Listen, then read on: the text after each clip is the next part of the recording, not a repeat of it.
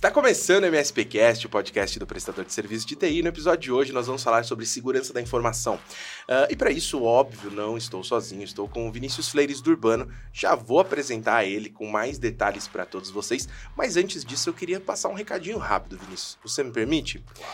Para quem está me vendo agora nesse momento, Convido que acompanhe a gente lá no Spotify ou no Apple Podcasts, Google Podcasts, Deezer, enfim, o seu agregador favorito. Nós estamos em áudio com todos os episódios e sempre em primeira mão. Então, antes de você assistir aqui pelo vídeo, o áudio já está disponível nessas plataformas. Então, segue a gente lá, se inscreve para receber as notificações sempre que tiver novos episódios e não esquece de deixar lá a sua classificação. Isso ajuda muito a gente a identificar onde a gente está indo bem, onde a gente está indo não tão bem e assim ajustar todos os pontos do nosso podcast, beleza? E para você que está só me ouvindo nesse momento, o convite é o contrário. Te convido a acompanhar a gente pelo YouTube, lá no canal MSPcast Cortes, que inclusive já está um sucesso, uma febre, Vinícius. A gente está realmente é, muito contente com o resultado do canal do YouTube. Agradeço a todo mundo que tem acompanhado por lá. Tá muito bacana. E também no Instagram, no arroba MSPcast, onde a gente também solta todos os cortes, novidades, anunciamos lá os novos episódios, enfim, tem muita coisa bacana dá para acompanhar a gente da forma que quiser. Tá fácil, né? Tá fácil e acompanha. Ah, muito bom, muito bom. Obrigado por isso. Vamos lá, então. Vamos iniciar esse nosso episódio com essa figura que eu tô muito feliz de receber aqui no MSPcast, de verdade, viu, Vinícius? É legal demais ter você aqui, obrigado por aceitar esse convite, mas deixa eu te apresentar para o pessoal, caso alguém ainda não conheça você. Vinícius Fleires do Urbano é nascido em São Paulo, é filho de uma psicóloga e um matemático. É um misto aí muito louco. Queria saber como foi essa criação aí, vai ser divertido. Casado, descobri que é pai de pet, inclusive tem um nome muito engraçado esse seu filho, né? Como que chama seu filho? É um gato chamado Samba e o sobrenome é Rock. Muito bom. É um sambista raiz, né? Como o, o nome do gato já entrega. E uma coisa muito bacana sobre você, Vinícius, antes da gente falar do seu lado empresário, do seu lado profissional, é, para quem te acompanha nas redes sociais, eu acho que isso já ficou claro, mas mesmo assim pouca gente sabe. Você faz parte de um projeto social chamado Superação, é isso mesmo? Isso, o Projeto Superação é uma ONG criada pela minha família, uma situação de Natal, e que a gente é, é liderada pelo meu irmão, Lucas, está à frente desse projeto aí 24 horas por dia, quase que literalmente. E é algo que faz parte aí do nosso, nosso dia a dia. Levar é, um, um, acalanto para os necessitados, é, moradores de rua, trazer educação para crianças, apoiar o pessoal de, de favela. Então, é, é, um projeto pessoal nosso aí e profissional para o meu irmão também, né? Isso é muito legal, muito legal. Parabéns por essa iniciativa. É Obrigado. muito bacana, eu acompanhei um pouquinho do, do que vocês fizeram é, ali pelas redes sociais, de longe, e já deu para ver que é um trabalho muito sério, muito Sim. interessante. E, enfim, quem puder ajudar, inclusive nós também já nos disponibilizamos a ajudar de alguma forma. Muito bom, obrigado. E acho que tá fácil para a gente tocar isso daí de alguma forma, nem que seja de longe, quem está ouvindo aqui se sentir disposto a ajudar nesse projeto. Tem muita gente precisando. Muita. E é assustador a gente parar para pensar que enquanto a gente está aqui confortável num estúdio gravando para alguém acompanhar através da internet, no conforto das suas casas ou dos seus escritórios, é, tem gente que não está numa situação tão confortável assim. É isso aí. É, então fica esse recadinho. Obrigado por poder colocar isso aqui no meio Opa, do nosso episódio. Muito importante para a gente. Tá? Bom, mas a gente te chamou aqui não para falar desse projeto, apesar da importância dele, mas pelo seu lado empresarial. Fazem 15 anos que você fundou a EcoIT, que no meio do caminho aí já foi MSP, MSSP, empresa de cloud, e agora é, literalmente fabricando um software de segurança, um sistema muito, muito bacana, que teve um sucesso muito interessante aí, e acho que tem tudo para explodir no mercado, inclusive com investimentos, tem muita notícia legal, né, para a gente compartilhar aqui. É, empresa essa que tem como sócio a Luciana, que com certeza está acompanhando a gente nesse momento, né? Sim. É, a empresa que a gente fundou aí no final de 2008, é, no momento que computação em nuvem estava nascendo no, no, Brasil, na verdade no mundo, né? Existiam poucos fornecedores de nuvem E, e a gente entendeu que esse seria um movimento é, que transformaria o mercado, simplificaria, né? Eu sempre gostei pessoalmente de simplificar é, é, o que a gente entrega no nosso dia a dia, que é a tecnologia, né? Então, quando surgiu a nuvem, eu vi uma oportunidade de simplificar bastante. E aí a gente fala que a Eco teve três, três momentos, né? São três ecos diferentes. Uhum. A Eco 1 é uma Eco de cloud, né? Começando como um parceiro Google lá atrás, quando o Google estava chegando no Brasil com o Google Apps, né? Uhum. Uh, nuvem naquela época era e-mail em nuvem. Não tinha mais nada. Essa já disso. era uma revolução, né? Já era uma revolução, né? Tanto que tinha, tinha pesquisa, a tendência é que X% dos e-mails estarão na nuvem. na época era um 2%. Né? Nossa. E hoje a gente vê aí quase 100%, ainda que ainda tem gente on-premise, né? Mas foi essa primeira, primeira eco. Depois a gente viu que nuvem podia... Eu sempre fui... Minha formação é redes, né? É, eu fui administrador de rede. E sempre gostei muito de processos, né? Sempre, vai, tirei o, a certificação White, o V1 ainda, né? Uhum. Então, que é muito alinhado a processos, depois fui mais para governança, é, e aí eu sempre gostei de, de, é, é, de processos. E, e, quando eu vi a nuvem em pleno funcionamento, é, a gente identificou uma oportunidade de usar a nuvem para a continuidade de negócio, é. que tinha muito a ver com governança ali. E aí foi quando a, a segunda eco nasceu, né? Que foi uma eco focada em sustentação de ambientes cloud, principalmente para continuidade de negócio. Foi mais ou menos naquela época que a gente até conheceu é, o que hoje a Enable, né? Uhum. Que, que na época, até antes de, de conhecer a AD. Então, Enable, depois. Qual foi o outro nome? É, SolarWinds MSP. Solar, mas antes a. Porque eu vou contar essa história completa aqui, então, ah, legal, fazer esse legal. parênteses. Olha só. É, a AD era a empresa responsável pela operação da Logic Now, né? Tanto Logic que nós não chamávamos AD, era Logic Now Brasil, né? Nosso escritório era o Logic Now Brasil. E Logic Now era o resultado já de um spin-off do grupo GFI Software, lá atrás, quando a gente começou. Tinha GFI, o produto era o GFI Max, que era o RMM, hoje em dia é o Insight RMM, né? Uh, o, esse departamento GFI Max teve um spin-off dentro da GFI Software, virou a empresa Logic Now, com o produto Max Focus. E na época nós concorríamos com uma outra empresa, que era uma empresa que chamava Enable, uma empresa canadense que tinha um produto chamado Anycentral. E a gente era concorrente, vocês usavam o Anycentral da Enable, né? Que não é a Enable atual, e, e nós é, vendíamos o, o RMM, Max Focus da, da Logic Now. A SolarWinds comprou a Enable na época, transformou tudo em SolarWinds Enable, acho que você lembra disso. Sim. Depois de um tempo, comprou a Logic Now, juntou tudo, virou tudo SolarWinds MSP, um grupão só, uma empresa só com todos os produtos. Então, quem era concorrente agora já era tudo uma coisa só, todos os clientes juntos. E aí, então, SolarWinds MSP de novo, um spin-off do grupo SolarWinds e voltou a se chamar Enable, né? Aí agora tudo é Enable, é, tudo através da AD né, que é a empresa que, que toca essa operação. Nossa relação começou, então, lá em 14, 15, acho que 2015, é. vocês usando o, o até então N-Central da antiga Enable e a gente tentando oferecer para você. A gente queria te vender o, o, Logic Now, não era isso? Exatamente, é, foi nessa época. Não, e foi o momento que a gente estava E a gente conseguiu. É, conseguiu. Que eu tô aqui, eu acho que por conta disso. Conseguiu. Desculpa aí, Enem Antiga. É, então. Ganhou a concorrência. Não, a gente, tem, a gente eh, tentou implementar, né? Porque era bem complexo. E aí depois, é, quando veio com essa solução, foi o que fez a operação criar um. A gente conseguiu criar uma operação mais madura uhum. de sustentação. E a gente sempre teve uma pegada de, de usar cloud nisso, né?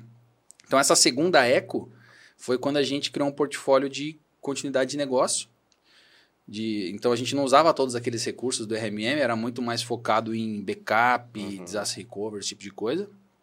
É, e foi nessa segunda eco que a gente teve um insight. É, a gente sempre quis ter um produto, né? Sempre, eu, eu, pessoalmente sempre tive uma vontade de ter um produto, desde quando eu vi o SaaS nascendo uhum. lá em, em 2008, 2009 com o Google Apps, depois acompanhando o surgimento de mais ferramentas de software as a service sempre pensei, mas também sabia que não adianta só criar um produto. Precisava ter um problema muito latente que fizesse uhum. sentido e que tivesse ali a expertise para fazer, né? Então foi nessa segunda eco. É, exatamente. Foi nessa segunda eco que, que veio, né, que a gente entendeu existia um mercado de um problema, na verdade, que não estava sendo resolvido da forma que a gente acha que deveria, né? Que eram os ataques. Então, é, é, a gente tinha, chegou a ter algumas dezenas de clientes e um desses clientes sofreu um, um ataque cibernético. E, e, era um ataque que, assim, ataques já aconteciam, né? Há muito tempo, obviamente. Mas esse ataque era um ataque diferente. E a gente viu, pô, o que, que é isso, né? O que, que é Bitcoin? Apareceu na tela do cliente Bitcoin. E a gente foi ver o que, que era moeda digital, o que, que é moeda digital, o que, que é blockchain. Cara. Isso em quando? Em 2017? 2018? Não, isso daí foi em 2015, cara. Ah, é?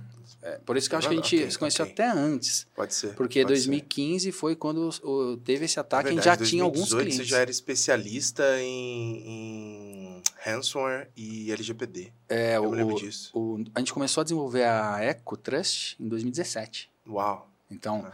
e a gente lançou em 2019. Uh -huh. Então a gente ficou de 2015, é, aconteceu isso, é, a gente teve uma situação. Que ano que a gente foi lá pro para Amsterdã e para 2016 ou 15 ou 16. Acho que foi dia, foi 15, acho, é, né? Ou foi 2015 ou foi 2016, é, é verdade.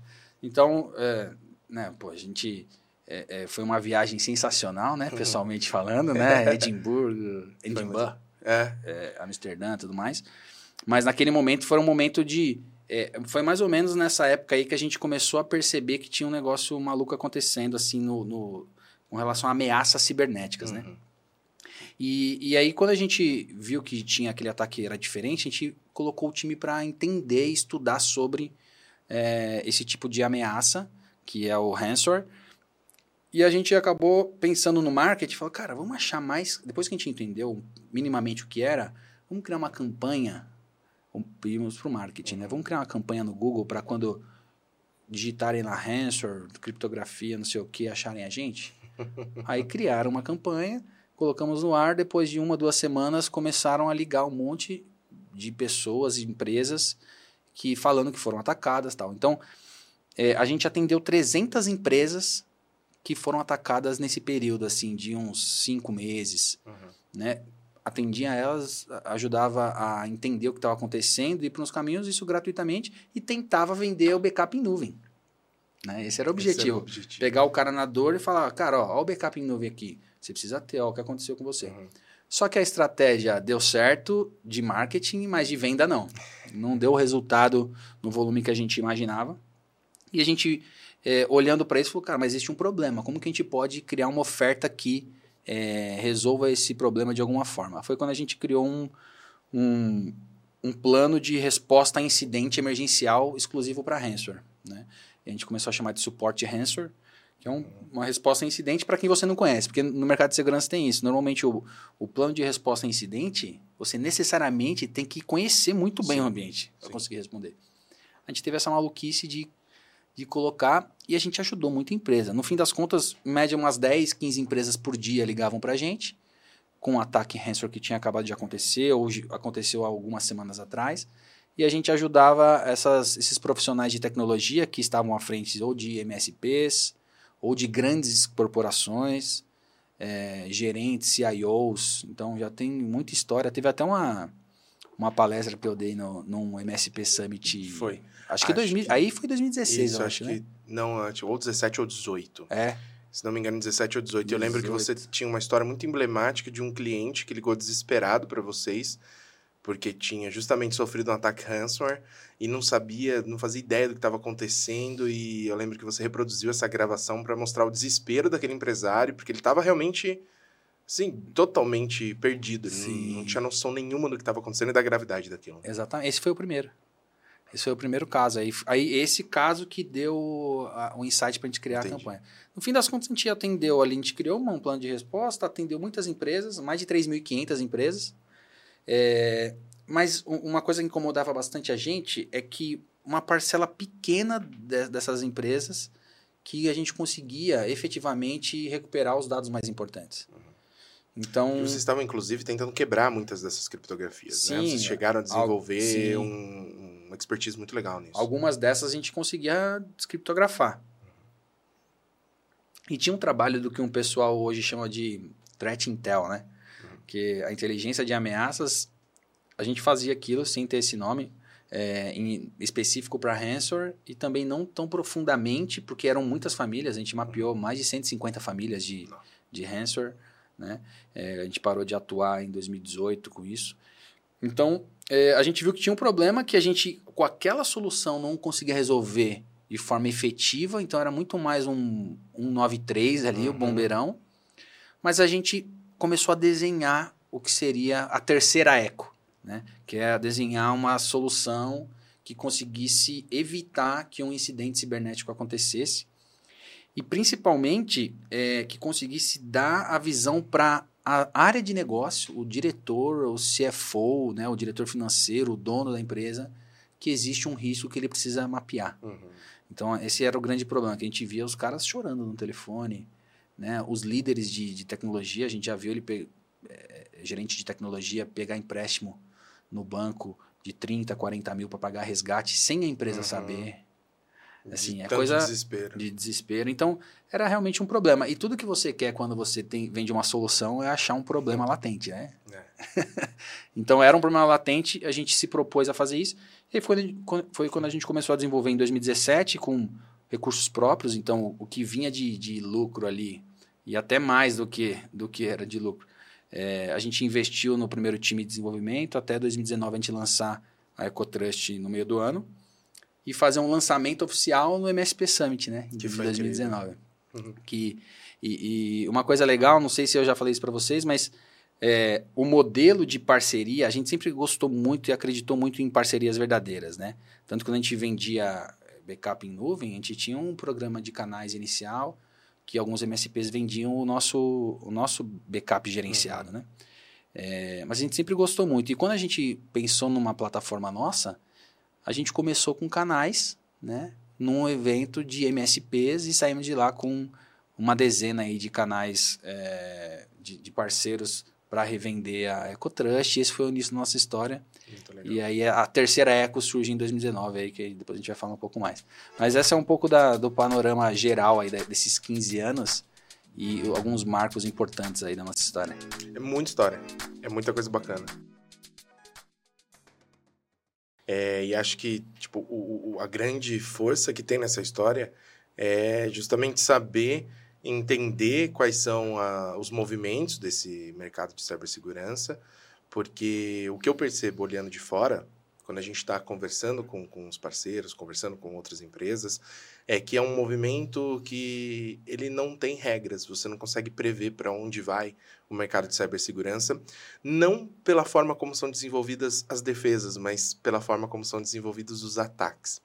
Você, do nada, acaba tendo que enfrentar um ataque totalmente inesperado, de uma maneira totalmente nova, e isso está acontecendo o tempo todo. E agora, ainda mais com é, a possibilidade de você ter um ransomware as a service, né, ou entre outras possibilidades, ou ataques baseados em inteligência artificial, que também já estão né, se disseminando, as coisas começam a ficar cada vez mais difíceis. E estar atento a isso e conseguir enxergar esses movimentos e conseguir é, adaptar os nossos negócios pensando em como levar essa proteção para o cliente lá na ponta é muito bacana. E é isso eu acho que é, é, é um brilho aí dessa história. É, e eu queria aproveitar para aprofundar nisso, se possível, Vini que é o seguinte, é, o mercado de, de cibersegurança, ele basicamente é, vem aí enfrentando alguns desafios desde a, dessa explosão dos ransomwares é, e agora com essa questão da, da inteligência artificial, né, começando a ficar um pouco mais complexo ainda. Como que você enxerga esse mercado hoje? É um mercado interessante para um MSP se preocupar? É, é, algo que. E agora, vou ser muito sincero contigo, não estou falando mais da tecnologia nem da segurança da informação em si, mas estou falando de dinheiro, de negócio, de empresas. É um mercado que, é, mesmo com toda essa volatilidade das ameaças, é interessante financeiramente para um MSP olhar, para um profissional de tecnologia que está ouvindo a gente nesse momento. Como é que você está enxergando isso? Cara, cada vez mais, se você pega o histórico daquela pesquisa anual do Fórum Econômico Mundial, você pegar 2020, 21, 22 e 23, que é sempre no começo do ano, é, você vai ver que cibersegurança ou cyberrisco ou cyberataque, ele está como um dos 10 principais riscos de negócio, né?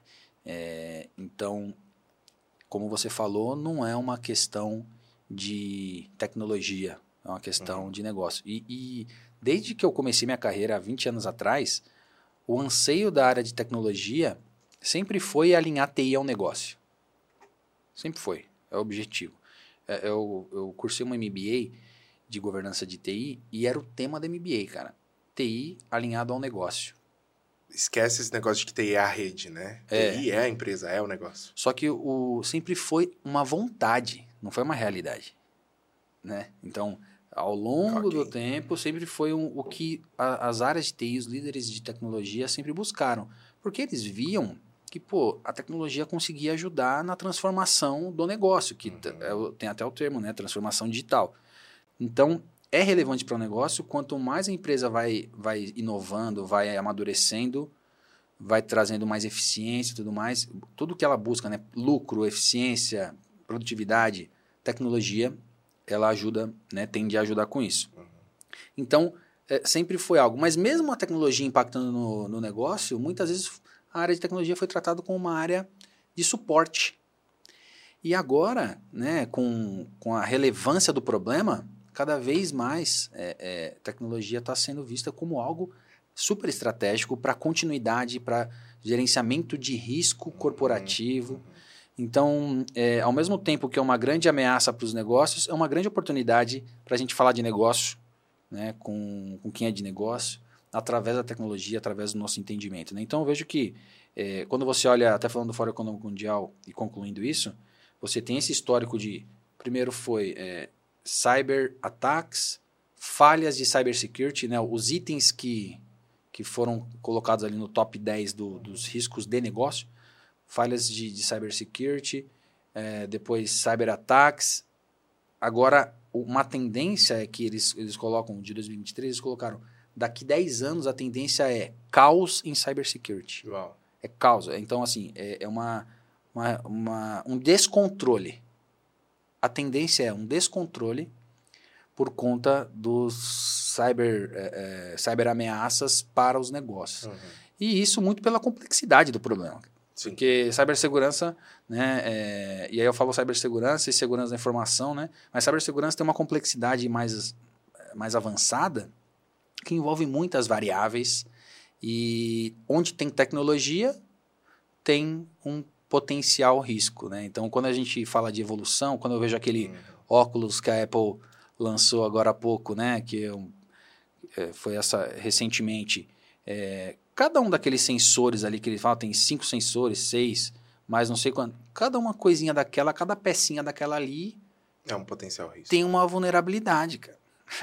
e quando a gente fala de 5G, por exemplo, né, que a gente já está começando a, a ver a implementação, apesar de não ter massivamente, 5G, por exemplo, são aplicações dentro da rede. Então você tem um monte de vetor de riscos se expandindo. Né? Então é algo que a gente precisa se aprofundar. Não dá mais para ser tão superficial assim como foi um dia. Né? Falar de segurança da, da, informação só como, ah, não, tem que educar o usuário. Óbvio que tem que educar uhum. o usuário. Ah, mas você tem que entrar um pouco mais a, a, a fundo, é, porque tem uma questão muito de personalização, né? Cada empresa, cada realidade tem um risco diferente, enfim.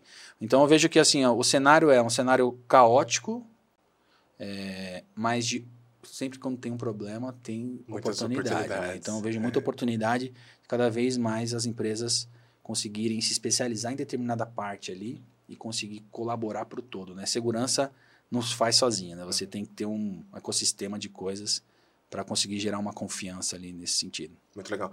É, você falou de cibersegurança, eu falei de segurança da informação, existe também o termo proteção de dados. É, todos esses termos estão, de alguma forma, correlacionados, mas existe uma certa distinção entre eles, né? Sim. A gente pode fazer uma definição aqui rápida para quem está ouvindo? Sim, é. Quando você fala segurança da informação, ela envolve qualquer coisa que tenha a ver com, com informação, não necessariamente digital. Então, é você conseguir ter a segurança, e aí segurança tem os pilares, né? Confidencialidade, integridade, é, agora tem privacidade, né? Mas é uhum. confidencialidade, integridade e disponibilidade, né? O, o, básico ali. Então, é você ter a segurança das informações num papel, você inclui informações, ou informações, por exemplo, de um é, de uma fala, né? Então você tem até vazamento de dados por fala. Você falou perto de alguém e você, isso tem a ver com segurança da informação, não cibernética. E cibernética é uma matéria dentro de segurança da informação, mais relacionado com é, o que envolve digitalmente, né? Segurança é, o, a, onde as informações digitalizadas. Então ela vem crescendo porque cada vez mais tudo digitalizado. informação está mais digitalizada. Então ela acaba crescendo. Só que tem uma relação com governança, uhum. Tem uma relação com tecnologia da informação, continuidade de negócio, assim como continuidade de negócio. Né, Para você continuar um negócio, se o seu escritório fechar, né, antes da pandemia, escritório fechou, ou a rua, você não consegue entrar no escritório, para continuidade de negócio, teria que ter um site backup. Uhum. Mesma coisa. Então, continuidade de negócio para TI é uma coisa, a continuidade de negócio para o negócio é, é outra. outra. Então, tem essa relação, principalmente com governança, e dados tem a ver com isso também, né? Uhum. Porque dados, você, assim como informação, ele pode ser digital ou não. Então, proteção de dados está muito ligado com, com cibersegurança, porque os dados estão digitalizados, né? É, é, o grande ponto é esse. Mas esses sistemas eles se relacionam em algumas partes, não são, não é a mesma coisa, né? É, e, e, mas tem essa relação íntima aí, mas não necessariamente. Legal. E quando a gente está falando especificamente de cibersegurança, é, você consegue enxergar quais são as principais ameaças ou possíveis vulnerabilidades de hoje e talvez até pensando um pouquinho a futurologia aqui, uhum. é, quais seriam essas principais ameaças, especificamente em cibersegurança? Cara, é, a gente tem as ameaças, elas estão muito relacionadas a ao, ao, porque assim, né, conceitualmente, a ameaça é um fator externo que ela explora alguma brecha ou vulnerabilidade. Então, quando você tem uma ameaça aqui e uma brecha, uma vulnerabilidade, você tem um potencial incidente acontecendo. Então, uh, hoje uh, não dá para negar que ransomware é a maior ameaça. Né? A maior continua ameaça sendo. continua sendo e, e, Deve perdurar por um tempo. Deve perdurar, porque... E, e, essa ameaça é um tipo de ameaça, né? Porque quando você pega ransomware, que seria um sequestro de dados, você pode esse ransomware ele pode ter objetivos diferentes para o segmento. Então você vê ransomware específico para saúde. Então, porque ele vai é. direcionar para vulnerabilidades que têm dispositivos médicos, por exemplo. Entendi. Ou ransomware Não pra... que a lógica de criptografia seja diferente. A lógica continua sendo a mesma. Vai, criptografa os dados e dessa forma sequestrou os dados. Mas a forma como ele vai entrar e iniciar a sua execução é que vai sendo modificada por segmento, é essa a ideia? Sim, por segmento, por contexto do ativo, né? Do, uhum. Da empresa. Então, depende muito. É, é, normalmente, hoje quando a gente fala de ransomware, a gente está falando que é um, um, uma ameaça, um malware, algum tipo de ataque que ele tem a capacidade de é, extorquir a empresa. Essa é uma boa palavra. Né? Então, você, ó, eu tenho essa situação, me paga uhum. Que eu te devolvo. Né? Então, esse que, ou eu não, não vazo. Uhum. Até alguns anos atrás não existia ransomware que extraía dados. Ele só criptografava e deixava lá dentro. Verdade, uma criptografia local ali local. só, né? Mas ninguém tinha acesso necessariamente àqueles Exatamente. dados. Exatamente. Né? Agora a gente já está falando de criptografo seu ambiente local e, além disso, eu tiro parte daqueles dados, ou uma, na integralidade todos esses dados, e eu tenho acesso a eles e eu posso, então, além de parar o teu negócio porque eu travei tudo. Eu também posso expor o teu negócio vazando esses dados. São duas ameaças em uma. É um combo. É o combo é um do combo, é um agora. É um combo. Que doideira. Porque é, é, aí começou a, a, ser relevante a questão da privacidade, né? Então, antes você é, tinha que ter, para fazer esse tipo de distorção, falar, ó, eu vou vazar, você tinha que pegar uma coisa lá, sei lá, um segredo industrial, uhum. alguma coisa nesse sentido. Então, era mais, era menos recorrente, porque para você chegar num segredo industrial por um ataque era mais difícil, tinha que ser bem direcionado. Agora não. O fato de você entrar, demonstrar que você entrou e pegar os dados Qualquer dos funcionários. Dados já pode ser um grande problema. Já é um grande problema.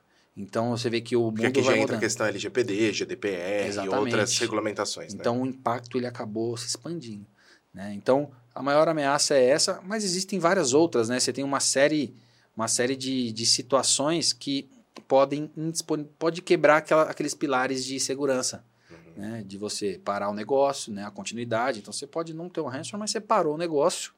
dependendo do negócio, você teve um prejuízo. Ou você destruiu algum dado por algum motivo, né? Perdeu a integridade. Então você tem toda essa. Os ataques eles acontecem de forma massiva e automática, né? Então é, hoje é, é, uma, uma questão muito mais de reputação. Uma, uma, você vê né, alguns ataques. Que inclusive afeta a marca. A marca, sim, é, são impactos absurdos, assim. E quando você pega, por exemplo, ataques a fabricantes, é um outro problema, né? Você acaba, você pode colocar ali, um, pode ter um atacante que ele coloca um malware que ele só vai ativar daqui 10 anos. Cara, você imagina o impacto disso, a gente nem é. sabe qual que é ainda. Né? Então, é uma coisa delicada, tem muito a ver com é, gerenciamento de risco corporativo. Uhum. É sobre isso, né? Não é mais um, um risco de TI ali. E, e, envolve coisas que às vezes até nem o TI sabe. Uhum. Quem São sabe é muitas é camadas. Né? Exatamente. São muitas camadas para se preocupar. É, esse é um assunto muito doido porque parece que não tem fim. A gente vai explorando, a gente vai conversando sobre essas possíveis ameaças, possíveis vulnerabilidades. E normalmente os pontos vêm desde o seu roteador é algo que está te deixando vulnerável, até a forma como você usa um software SaaS num app do seu celular. Né? É, não existe mais essa questão de que proteção de borda é suficiente ou que simplesmente ter o backup dos dados é suficiente, porque como você falou, pode ser que você consiga voltar tudo. Isso é fantástico, é a primeira coisa, na minha opinião, é a mais importante de todas. Você precisa voltar tudo, então você precisa ter a possibilidade de um disaster recovery. Mas não é só isso, porque esse dado vazado, mesmo que você tenha uma cópia, é um impacto. Exato. Tem a questão do tempo que isso vai levar. Tem a questão de um dado já estar corrompido. Né? São muitas pecinhas desse quebra-cabeça até que a gente consiga chegar numa possível solução. Né? Sim. E quando a gente fala, por exemplo, de backup, né? a gente fala, pô, tenho backup, estou tranquilo. É, você está falando que o. Porque quando você olha o ciclo de vida de um incidente, né, quando você pega a ISO 27001, ela tem o ciclo de vida de um incidente ali que ela desenha.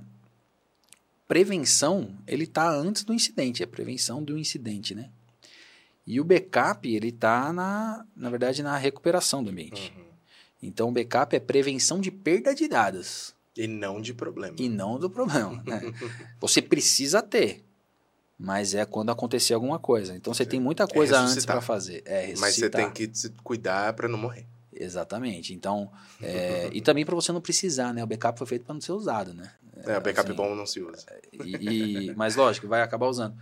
Mas, é, é, e aí quando você fala, por exemplo, aí a borda, né? A gente estava tendo uma outra discussão outro dia, né, com alguns MSPs, falando sobre, pô, eu tenho o Fire aqui, eu tô tranquilo com relação a um, ataque externo e tal.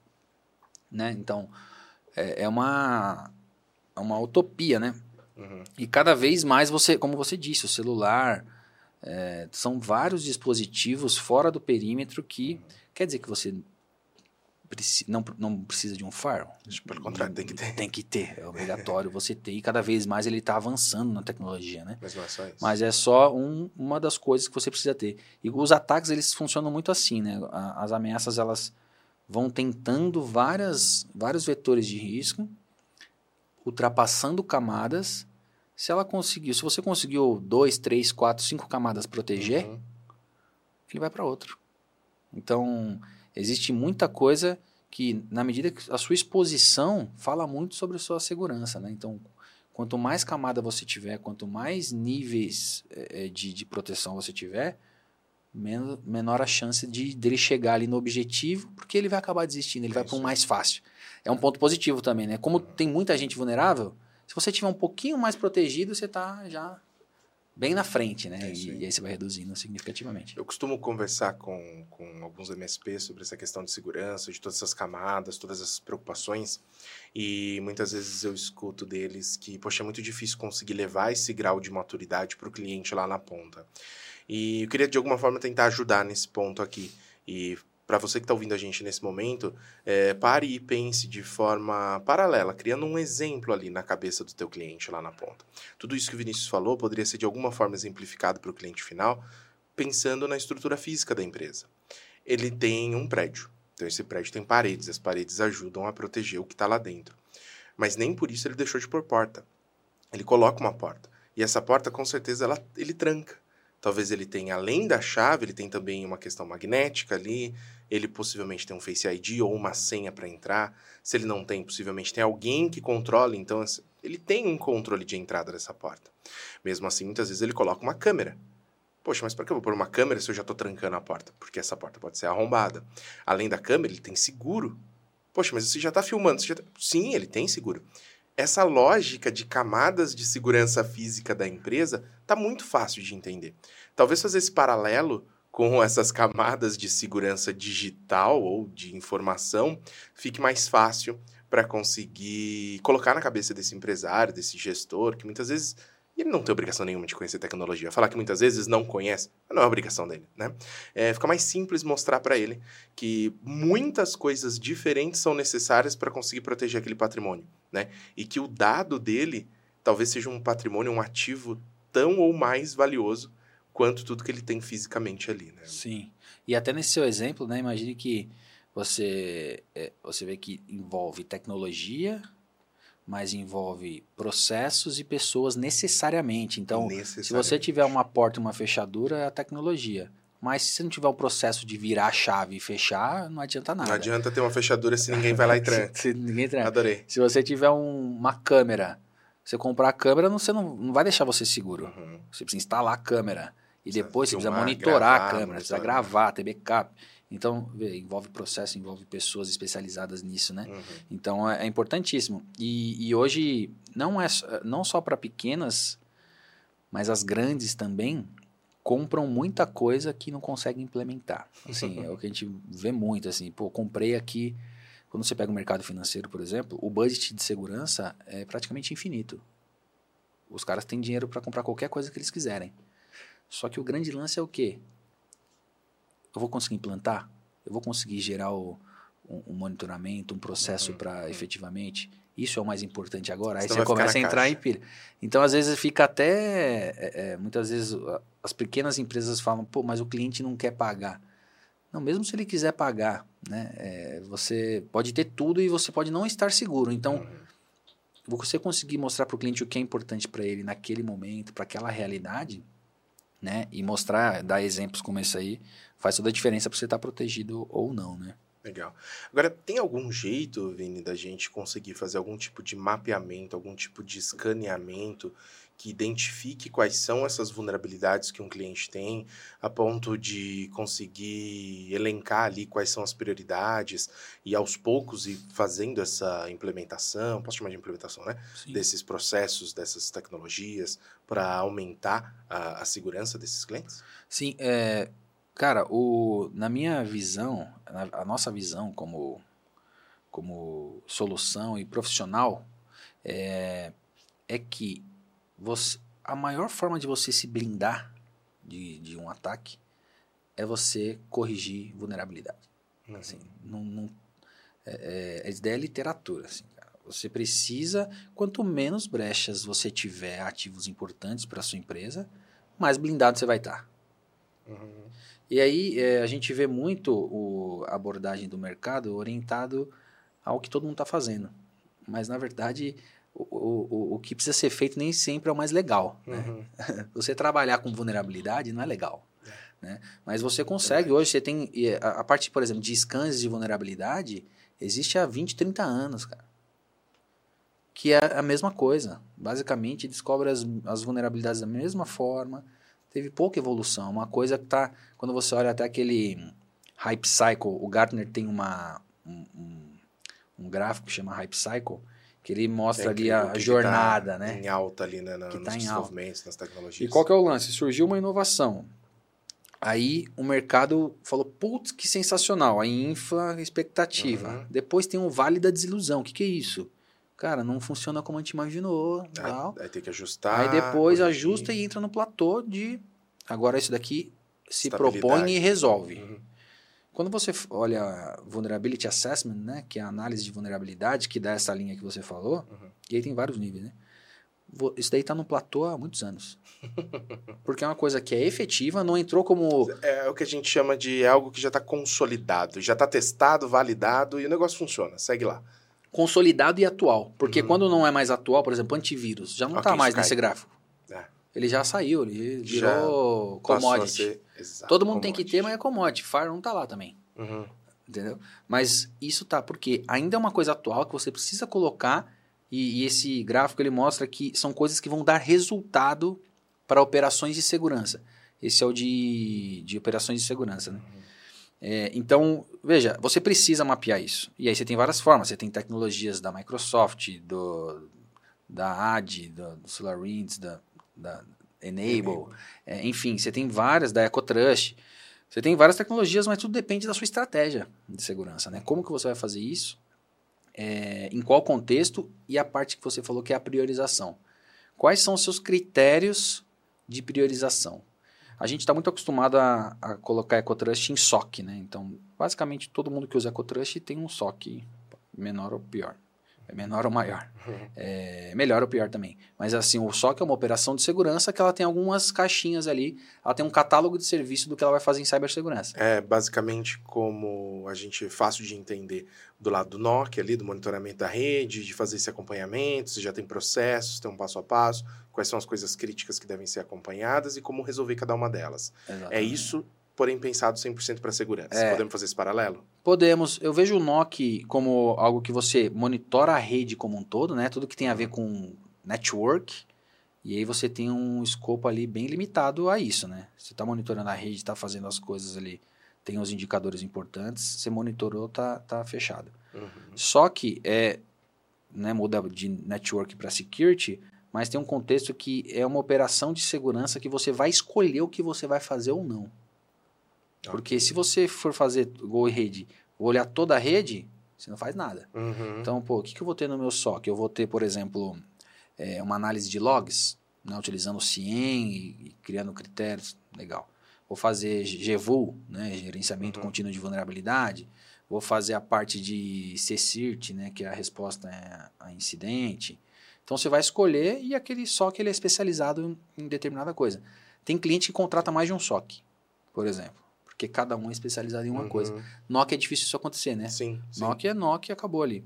Porque a complexidade e as matérias de segurança, elas são bem abrangentes e cada um pode ter uma especialidade diferente. É, mas o que tem no... Mas, de fato, qualquer centro de operações que tem a ver com segurança e com tecnologia, eu acho também, você precisa escolher o que você vai fazer. Uhum. Porque você não vai ter como fazer tudo. E essa escolha ela está envolvida com um critério de priorização adequado para a realidade daquele projeto, daquele negócio, Faz daquele cliente. Né? Então, é, por exemplo, você escolheu o critério por severidade de vulnerabilidade. Uhum. É um critério, já não é mais suficiente. Ou por é, importância, impacto que o ativo tem no negócio. Uhum. Ou por processo de negócio ou por determinada servidor que é importante para um, alguma coisa crítica. Então, o fato é, você vai escolher, eu gosto muito de uma abordagem, e eu acredito muito nisso, e a gente vê isso na prática, abordagem de Pareto. Então, provavelmente isso só vai olhar 20% das coisas no máximo. No máximo. Você vai olhar 20% das coisas. Se você estiver olhando mais de 20, é tá começando a ficar ineficiente a priorização. E aí, imagina, você tem mil problemas e você escolher 20. Você vai ter que escolher. Difícil, Isso tem muito né? a ver com a maturidade de uma operação. Uhum. E eu acredito que tem muito a ver com uma maturidade também de qualquer prestador de serviço. Do, do, do que ele vai escolher fazer. O que, uhum. que isso é bom? Escolhe esses 20% que vai impactar os seus 80% ali do, do seu resultado, sabe? Muito legal, muito legal. MSP Summit está chegando. Tem um recadinho rápido para você que está acompanhando os nossos conteúdos. Nos dias 19 e 20 de outubro, nós temos um encontro marcado em São Paulo. Essa é a nona edição do MSP Summit e nós preparamos dois dias repletos de atividades. Serão diversos palestrantes, inclusive muita gente de peso no mercado. Além disso, uma feira de expositores imperdível é a maior de todos os tempos, com muita coisa bacana e o melhor de tudo, aquele networking, aquela conexão entre os parceiros MSPs que você já sabe muito bem como é que funciona. Então, te convido a participar com a gente nos dias 19 e 20 de outubro em São Paulo. Esse é o MSP Summit 2023. Para saber mais, acesse mspsummit.com.br. Eu te vejo lá. É, é, é, legal a gente ter essa visão de que cuidar da segurança da informação é uma coisa muito mais complexa do que, do que pode parecer e que possivelmente não vai dar para fazer tudo. Isso é uma conclusão difícil de engolir, mas muito real pelo que você está colocando aqui, né? É, a gente tem que, de alguma forma, se contentar com o fato de que não vai dar para resolver tudo, mas ao mesmo tempo eu entendo que isso é um grande motivador, porque mostra que não tem como chegar no resultado final. Então o tempo todo existe uma busca por se manter mais seguro, né? Sempre vai ter uma nova vulnerabilidade, sempre vai ter uma nova necessidade, enfim, algo que precisa ser feito para melhorar aquele ambiente, né? Sim, exatamente. É, assim, as conversas mais maduras que você vê, discussões globais de, de fabricantes, de prestadores grandes, médios, é, é inegável, assim, é definitivo. Você não vai fazer tudo e aí você tem que escolher. Tanto que aqui tem até um, um, algumas coisas que a gente olha de empreendedorismo em cyber. Quando a gente fala com empresas que, que são grandes, que foram vendidas para outros grupos e, e, grupos de empresas que estão comprando empresas de cyber para consolidar, tem uma oferta que, que o pessoal está fa fazendo aqui no Brasil às vezes, que é tudo sobre cyber eu faço. Você uhum. one stop shop, né? Uhum. Tipo, eu sou o cara centralizador de cibersegurança. É o contrato herói versão segurança. Isso. E aí, cara, chega a ser engraçado.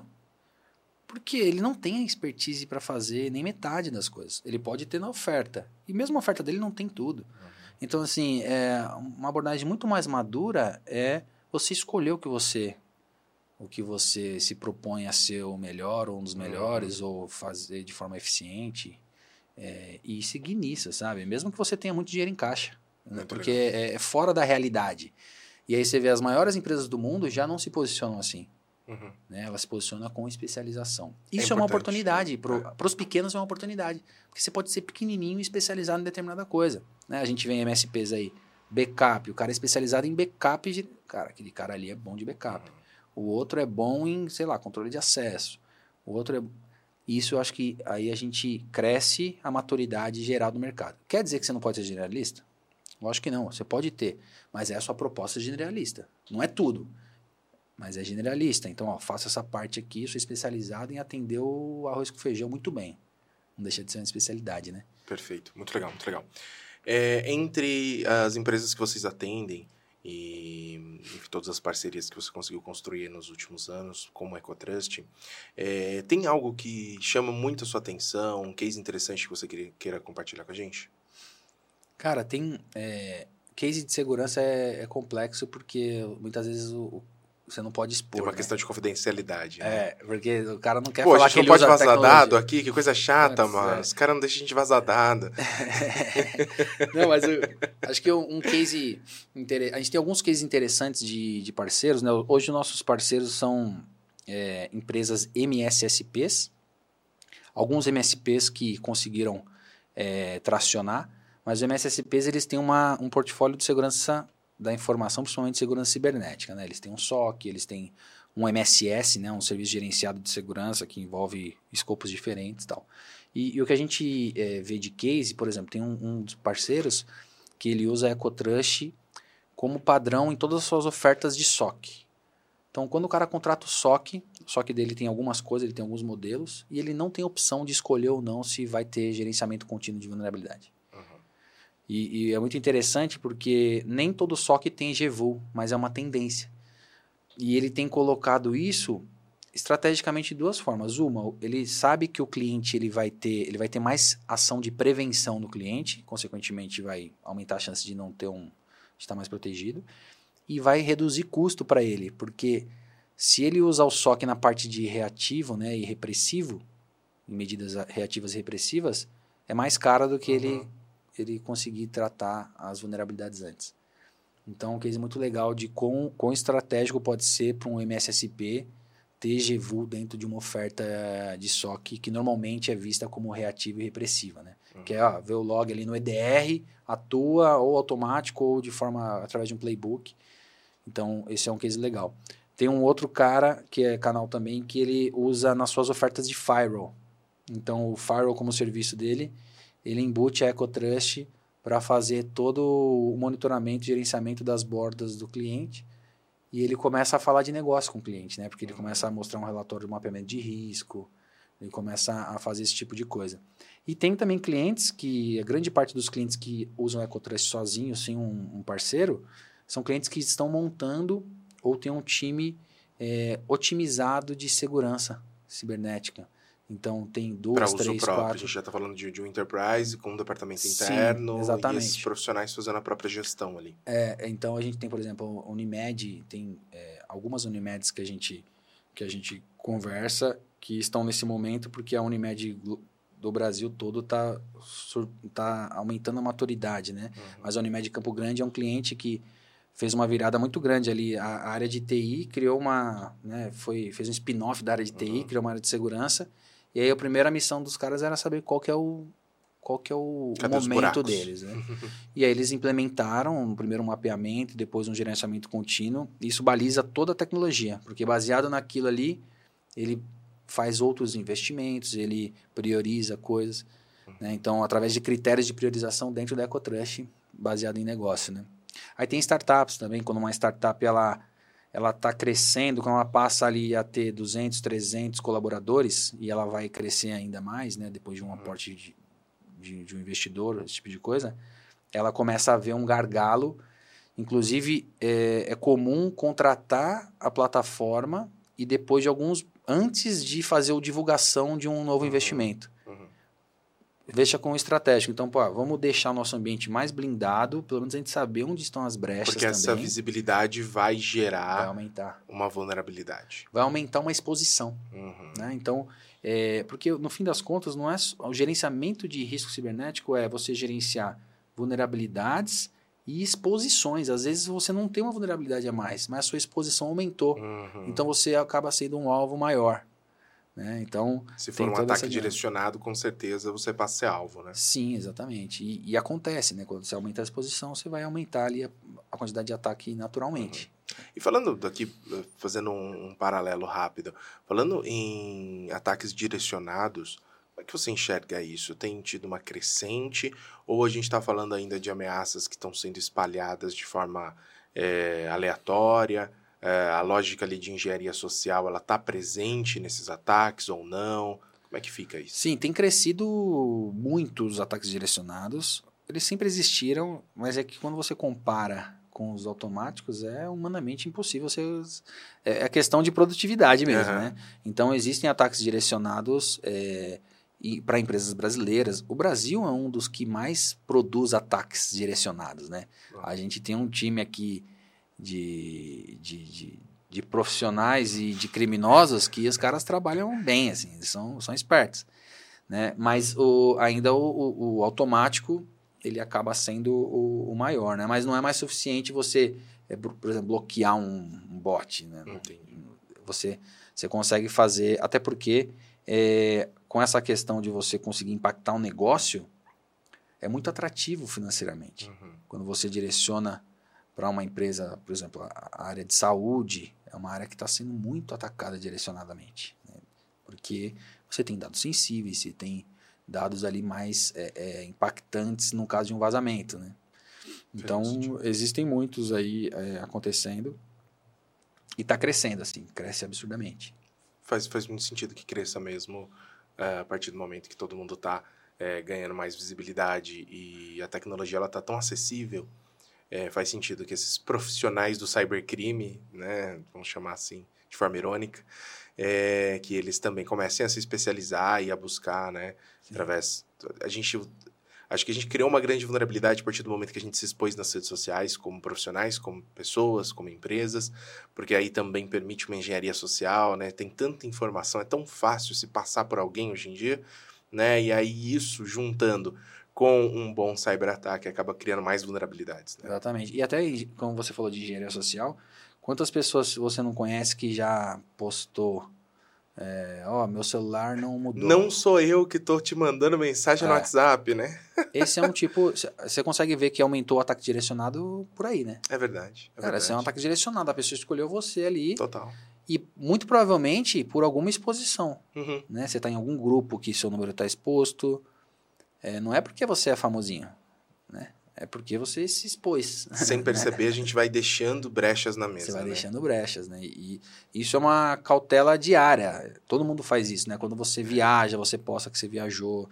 Quando você, é, sei lá, o fato de você postar um history lá falando seu andar, igual aconteceu comigo esses dias, Uhum. meu, Ponto, você já falou onde você mora e seu andar, parabéns. Você, você acabou seu... de, de, se entregar totalmente. É, entendeu? Então, é algo que está é, inerente a, a, viver conectado.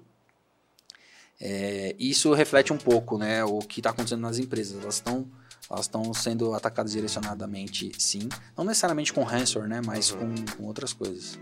Bacana, bacana. É, para a gente poder caminhar aqui para o encerramento do nosso, do nosso episódio, eu queria ouvir de você quais são talvez os maiores desafios que a gente vai enfrentar e, junto com isso, quais são os possíveis é, aprendizados que a gente tira desse momento da, da cibersegurança. Cara, acho que ainda o desafio é a gente conseguir entender que é muito mais do que tecnologia, sabe? É, às vezes, é, o, que, o que é colocado para as empresas é que eu vou comprar uma coisa e a partir desse momento eu tô, eu tô seguro. Mas é preciso envolver uma, primeiro, uma personalização. Então, acho que ainda é um desafio a gente conseguir olhar cada cliente com o olhar do problema e do desafio que ele tem especificamente okay. antes de oferecer uma, uma solução. Né? E aí, pensando em solução mesmo, pô, como que pode ser uma solução para esse cliente? Não quer dizer que seu contrato vai ser né, ou que, que atendimento ali vai ser personalizado para todos. Mas você precisa considerar a realidade dele para você escolher qual pecinha você vai encaixar ali. Então, acho que ainda é um desafio conseguir levar o que o cliente precisa, o que a empresa precisa para ajudar ele a ser mais resiliente. Okay. Né? É, e isso vai fazer toda a diferença com relação a ele estar ou não é, é, seguro e, e, evitar um possível, um possível incidente aí. Né? Então, acho que tem essa conscientização dos fornecedores para conseguir é, entregar algo mais efetivo no, no, fim das contas. E assim, o que espera é o que a gente falou lá no Sim. começo, né? O, que espera é um, é uma, algo caótico, que a gente vai ter que é, escolher o que fazer e a nossa escolha vai determinar o nosso sucesso ou não no nosso programa de, de segurança da informação, sabe? É mais ou menos por aí que eu vejo de uma forma bem alto nível, assim, né? Sem detalhes. Muito bom, muito bom. Acho que essa mistura aí de uma psicóloga com um matemático aparentemente deu certo, né? Verdade, né? É, cara, vai, viaja de um lado, depois vai para outro lado e é pragmático. Muito bom, muito bom. É, a gente falou um pouquinho aqui sobre o panorama, né, de uma maneira geral, do mercado de cibersegurança e dos próprios cyberataques, mas para a gente encerrar aqui, quais são os próximos passos da EcoTrust, ou da Eco como empresa? É, recentemente vocês é, passaram aí por um processo muito interessante como startup de ter um, a entrada de, de, um novo sócio investidor, né? Receberam aí um aporte. Acho que isso muda um pouquinho o jogo, né? Como é que está esse planejamento dos próximos passos? Legal. É, a gente passou por... Quando a gente é, começou a Eco, a gente, não, não imag... a gente nem sabia que existia esse negócio né, de investimento. Uhum. Depois, quando a gente lançou uma plataforma SaaS, a gente entendeu que para a gente conseguir é, crescer no mercado, no tempo aceitável dentro dos nossos planos, a gente precisava de injetar dinheiro, né? mais do que a gente tinha. Então a gente foi atrás de, primeiro, entrar num, num. A gente teve um investimento em 2020 da Darwin, que é uma empresa que é um veículo de investimento do mercado financeiro, que é da, das empresas TransUnion, Safra, B3, é, RTM e, e mais uma, a Sinqia. Então, essas cinco empresas elas têm a Darwin ali como um veículo de investimento. Para a gente foi um marco importante, porque a gente conseguiu validar que o nosso produto ele ajudava dentro de operações maduras de segurança, uhum. através da B3, por exemplo, né, lá com o Fernando Bruno, que é o CISO lá.